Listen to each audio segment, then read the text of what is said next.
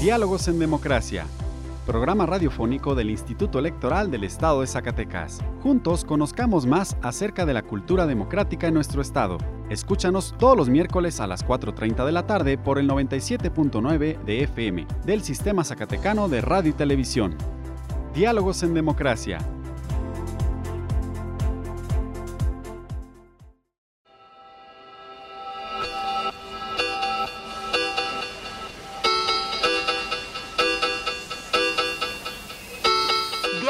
En Democracia.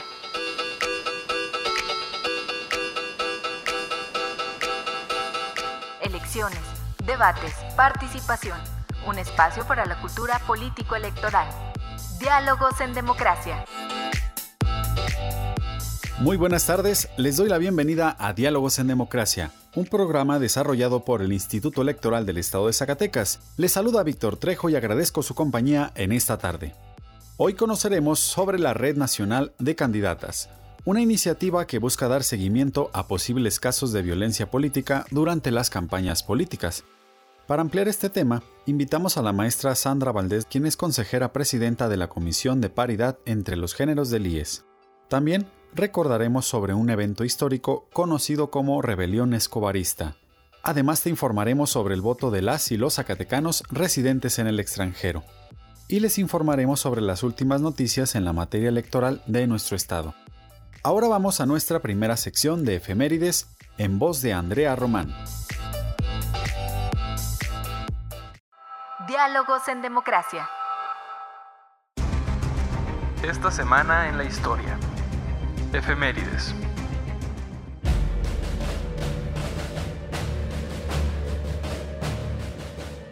Marzo 1 de 1995.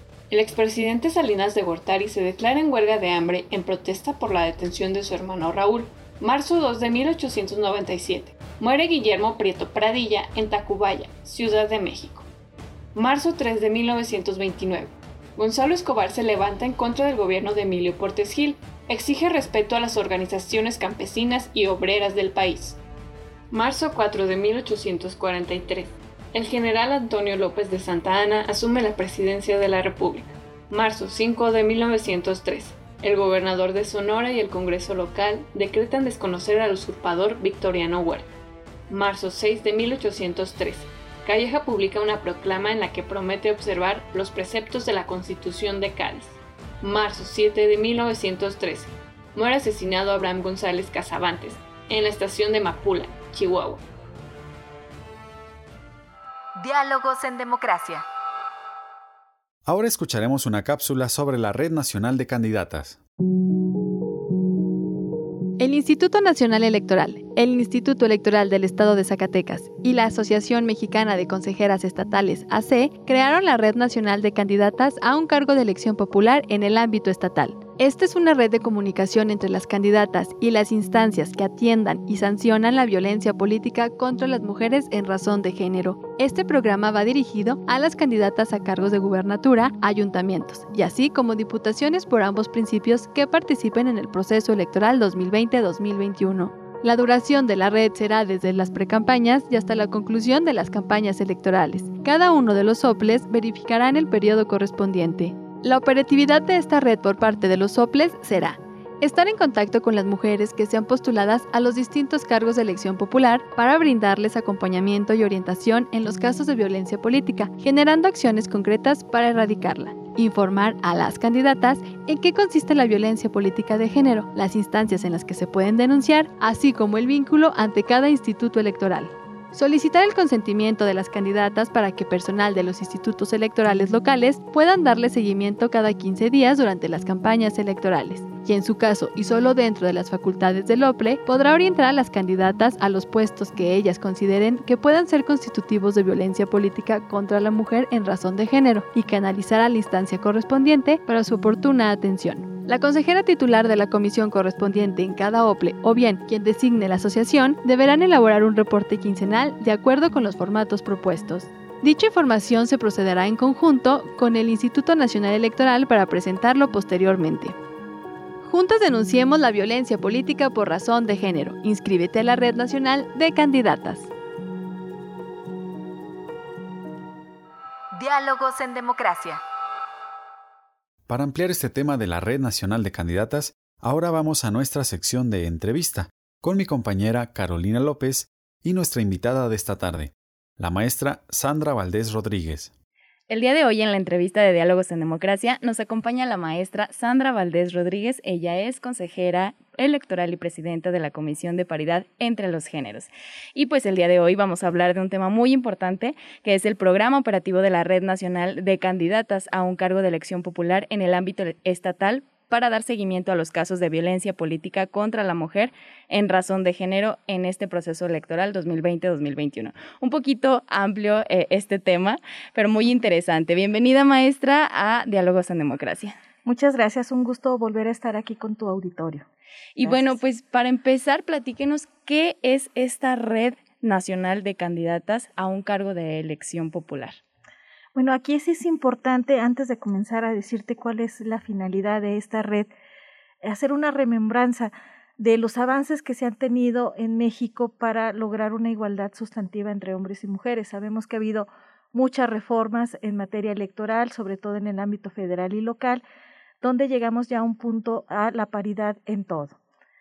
Derivado de esto, bueno, se ha podido potencializar un poco más los derechos políticos de las mujeres. Sin embargo, eh, también eh, hemos detectado la presencia de la violencia política contra las mujeres por razón de género en los diversos procesos electorales.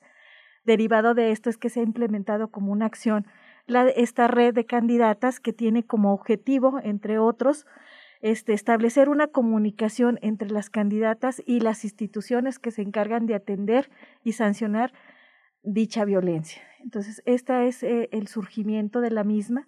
Cabe señalar que esta red ya se ha venido aplicando en el proceso pasado con buenos resultados y esta es la segunda ocasión que se está implementando. Muy bien. ¿Y a quién va dirigida esta red? ¿Cuál es el objetivo? Bueno, la población objetivo de la red sobre todo son las candidatas a los diversos cargos de elección popular. En el caso de Zacatecas tenemos los cargos de gubernatura, para la integración de los ayuntamientos que son presidencias municipales, sindicaturas y regidurías, así como las diputaciones por diversos este, principios, representación proporcional y mayoría relativa que participen en este proceso electoral concurrente. ¿Y de qué manera interviene este, el Instituto Electoral del Estado de Zacatecas en esta red de candidatas? ¿Cuáles son los trabajos o la colaboración? Que vamos a tener que estar llevando a cabo. Bueno, como uno de los objetivos principales de la red es el brindar el acompañamiento y la orientación a estas mujeres que deciden participar por un cargo de elección popular relativo a en qué consiste la violencia, cuáles son las conductas, cómo se puede sancionar, qué instituciones se encargan de eh, realizarlo.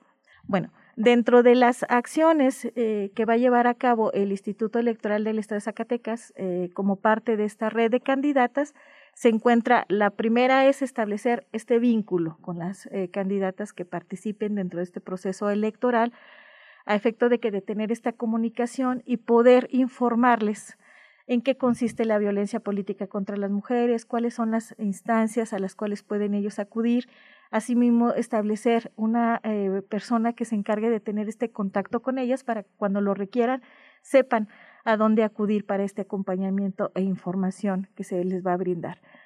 Asimismo, está eh, eh, solicitarles que nos permitan estar, como quien dice, informando, monitoreando cómo les está yendo en las campañas electorales. Esto es a través de un formato donde ellas nos dan su consentimiento para que podamos cada 15 días estar entablando con ellas comunicación y ver precisamente cómo les ha ido en el periodo de campañas electorales. Asimismo, como parte de la red eh, y en la cual se integran diversas instituciones, entre ellas la ANSE, eh, el, INE y los organismos públicos locales.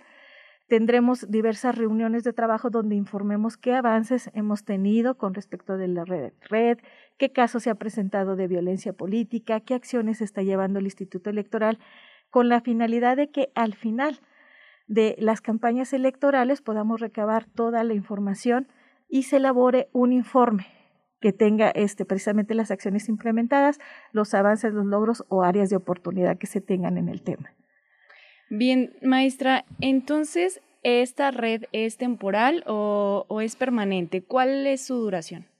Bueno, La red eh, comienza a partir de lo que fueron las precampañas para dar este seguimiento y en campañas electorales. Este va a ser el periodo en el que va a estar funcionando la misma.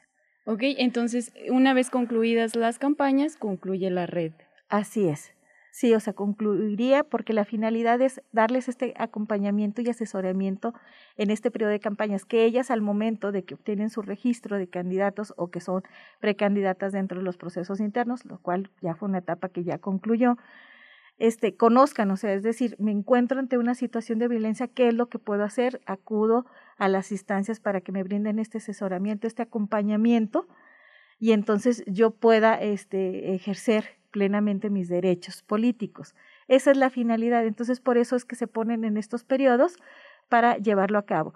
Sí es importante destacar que en el proceso electoral anterior se implementó únicamente en el periodo de campañas y en esta ocasión ya se está este, abriendo un poquito más el plazo que fue, vuelvo a repetir, en procesos internos, en el periodo de precampañas y ahora campañas electorales. Muy bien, maestra, ¿cómo y cuándo adherirse a esta red de candidatas?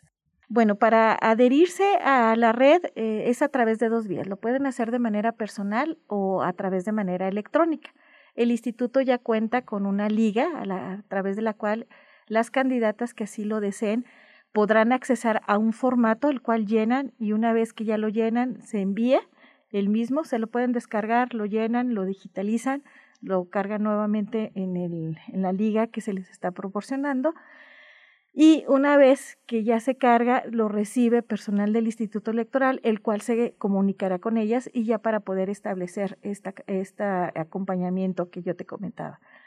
De manera personal, una vez que inicia el registro de candidaturas, que como ustedes ya saben, inició el 26 de eh, febrero, entonces ahí va a haber personal también del Instituto Electoral para que una vez que ya se registren, como este, aspirantes a una candidatura a un cargo de elección popular, se les hará entrega de este formato, que también ellas ahí mismo lo podrán llenar, lo podrán entregar y ya el personal del instituto este, se encargará de subirlo o en su caso ya se lo podrán llevar y también lo podrán digitalizar y a través de esta liga hacerlo llegar este formato. Son las vías que se están ahí utilizando ya van a aparecer este precisamente en la página del instituto, en otros medios para que ellas puedan accesar a la liga, quienes estén interesadas. Bueno, ya para finalizar, maestra, ¿algún comentario que desea agregar en torno al 8 de marzo, ya que ya se acerca esta fecha, Día Internacional de las Mujeres? Y que es una fecha muy importante para nosotras las, las mujeres y que tuvo su origen, como sabemos, en la lucha de las primeras mujeres sindicalistas y que este, dentro de estas luchas tenemos dos hechos eh, trágicos que sí marcaron una pauta, como fue el relativo al 8 de marzo de 1875, donde se dio una masacre contra las mujeres trabajadoras de una fábrica textil en Nueva York, que ellas marchaban por las calles precisamente a efecto de exigir mejores condiciones laborales. Y otro que también fue muy importante que ocurrió el 4 de mayo de 1886, que ocurrió en Chicago, también de unas trabajadoras de una fábrica textil en la cual este, pues los patrones incendiaron precisamente la fábrica impidiendo que ellas eh, salieran y pues murieron desgraciadamente muchísimas mujeres. Pero sin embargo, a pesar de estos hechos, tenemos que recordar que fue hasta 1975 cuando la Organización Nacional de las Naciones Unidas institucionaliza esta conmemoración y declara ese año como el Año Internacional de la Mujer. Y en el caso de México, esto, ocurrió durante la primera Conferencia Mundial de la Mujer, donde se fijó la conmemoración del Día Internacional de la Mujer cada 8 de marzo. Aquí es importante resaltar que desde hace al menos una década son los derechos político-electorales de las mujeres los que muestran un gran avance en la materia, sobre todo, como ya lo mencionaba anteriormente, la cuestión de la paridad en todo, donde ya el 50% de todos los cargos, sean de elección popular, en integración de diversas sustituciones, se debe de tomar o conformar por una, una integración paritaria entre hombres y mujeres.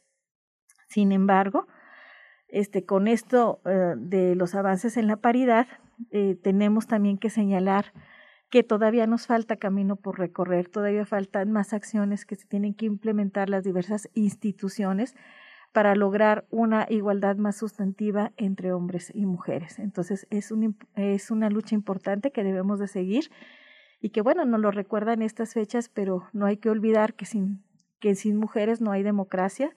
Entonces hay que, es importante seguir trabajando al respecto. Así es, y bueno, pues ahí está ya también la invitación a las mujeres que aspiran a un cargo de elección popular para que se unan a esta red, ¿verdad? ¿Algún comentario más que desee agregar? Más que nada, eh, invitar precisamente a todas estas mujeres que deseen participar por un cargo de elección popular a que se unan a esta red de mujeres. Va a ser un gran instrumento que les va a ayudar a eh, potencializar sus derechos, a conocer, creo que el conocimiento nos abre muchas puertas y este, que sepan que aquí en la institución se está trabajando precisamente para fomentar estos derechos. Recuerden que ya tenemos también una guía que es importante, que cualquier duda que tengan pueden acudir a la institución para pedir la información. Y vuelvo a repetir, adhiéranse, es importante, eh, los formatos de ahí están, la liga también ahí está, entonces invitarlas, entre más mujeres nos acerquemos, más mujeres conozcan sus derechos, mejores van a ser los resultados. Así es, maestra. Pues fue un placer tenerla aquí en Diálogos en Democracia. Feliz Día de la Mujer adelantado. Y eh, pues a todas nuestras radioescuchas también. Estuvo con nosotros la maestra Sandra Valdés Rodríguez, consejera electoral y presidenta de la Comisión de Paridad entre los Géneros. Esperamos tenerla aquí nuevamente en este proceso electoral. Todavía nos queda mucho camino por recorrer. Pues muchísimas gracias y nuevamente un gran saludo a todo tu auditorio. Gracias. Diálogos en Democracia el Instituto Electoral del Estado de Zacatecas te invita a participar como observador u observadora electoral. Quienes tienen la facultad por ley para observar los actos de preparación y desarrollo del proceso electoral. Tienes hasta el 30 de abril del 2021 para acreditarte. Para más información llama al 492-92-20606, extensión 125 y 127. O ingresa a www.ies.rg.mx. Instituto Electoral del Estado de Zacatecas. Diálogos en Democracia. A continuación te invito a escuchar sobre la rebelión escobarista, en voz de Andrea Román.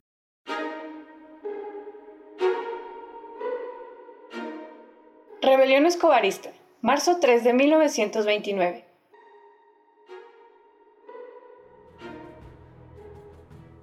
Gonzalo Escobar encabezó un movimiento al que llamó Renovador para darlo a conocer, emitió un manifiesto y un plan en Hermosillo, Sonora. Escobar logró tomar las plazas de Monterrey, Veracruz, Torreón y otras en los estados de Chihuahua, Sinaloa y Sonora. A su movimiento se le conoce como Rebelión Escobarista. Escobar señaló que su propósito era exigir respeto a las organizaciones campesinas y obreras del país, defender las dotaciones y restituciones de ejidos, fomentar igualmente la cooperación y el crédito agrícola. Por otra parte, en Hermosillo, Sonora, Francisco de Remanso proclama este mismo día un plan en el que señala como fuente de la corrupción a Plutarco Elías Calles. Dice que desconoce a Emilio Portes Gil en la investidura del presidente provisional en tanto no se establezca en el país el régimen constitucional. En este plan se reconoce como jefe supremo de este movimiento y del ejército renovador de la revolución al general de división José Gonzalo Escobar, con facultades para dirigir la campaña militar en el país y para dictar todas aquellas medidas que en el orden militar reclame el triunfo del movimiento y los intereses de la nación.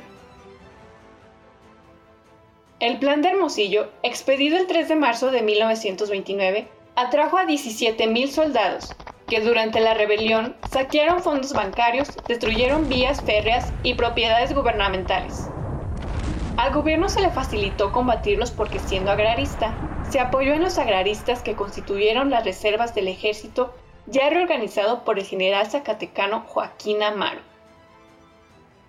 Portes Gil sostuvo una conversación con el entonces ministro de Guerra, Plutarco Elías Calles. Calles se manifestó confiado en que ganaría la pelea, pues más de 400.000 agraristas le pedían armas para combatir a los rebeldes, a favor de las instituciones. Desde luego, en varias ciudades de Tamaulipas, los agraristas las guarnicionaban, mientras los soldados luchaban contra los alzados. En el estado de Hidalgo, el gobernador Matías Rodríguez contaba con 10.000 agraristas armados y en San Luis Potosí, Cedillo con 15.000. Este levantamiento duró alrededor de tres meses y en ella se levantaron en número aproximado de 30.000 personas.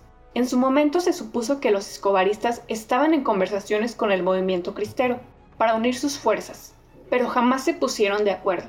La campaña de pacificación costó cerca de 14 millones de pesos. Esperamos que haya sido de tu agrado este relato. Mi nombre es Andrea Román y me gustaría que nos dejaras tus comentarios en nuestras redes sociales. Diálogos en Democracia. El proceso electoral continúa en marcha y a continuación te compartimos unas breves noticias electorales en voz de Diana Andrade. Breves electorales. El próximo 10 de marzo vence el plazo para registrarse y votar desde el extranjero. Si tienes familia o amigos que viven en el extranjero, invítalos a ingresar a www.votoextranjero.mx. Si tramitaste tu credencial para votar, no olvides recogerla a más tardar el 10 de abril. Recuerda que las credenciales que perdieron vigencia entre 2019 y 2020 podrán ser utilizadas como medio de identificación y para votar el próximo 6 de junio, por lo que no es necesario que realicen su actualización en estos momentos. Los módulos de atención ciudadana del Instituto Nacional Electoral mantendrán la atención hasta el 25 de mayo para la ciudadanía que únicamente requiera la reimpresión de su credencial para votar con fotografía. Para el trámite de la reimpresión, se realizará exclusivamente con previa cita, que podrá tramitarse a través de la página www.ine.mx diagonal credencial. El pasado viernes 26 de febrero comenzaron los registros de candidaturas para participar en las campañas políticas. Diálogos en Democracia.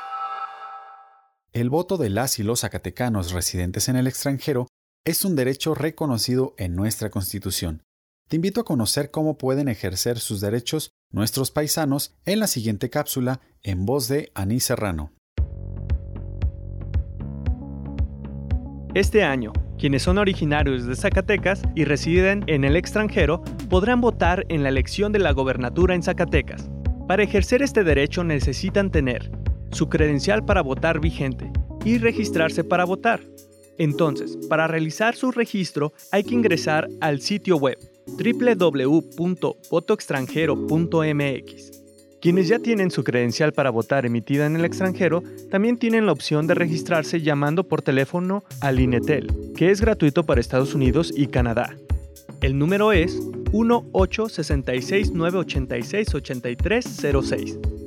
Para quienes tienen su credencial para votar emitida en México, es necesario que realicen su registro para votar a través del Internet y adjuntar tres fotografías de la credencial para votar por la parte de enfrente sobre una hoja con tu firma autógrafa.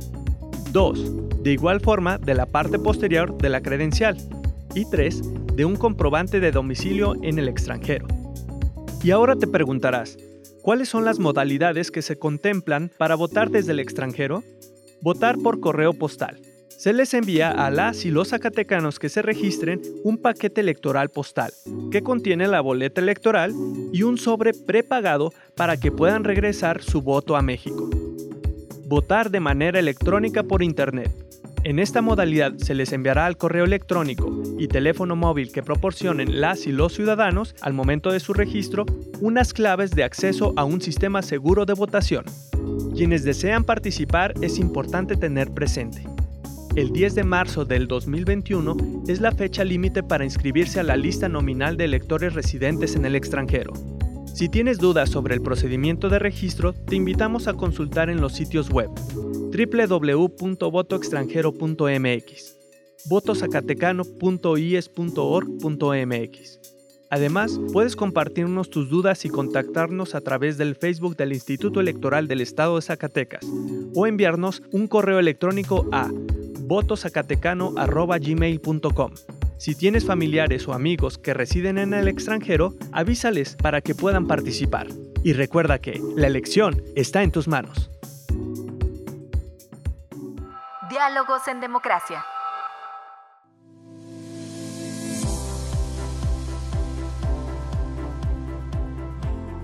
Estimado Radio Escuchas, esta tarde hemos llegado al final de esta emisión.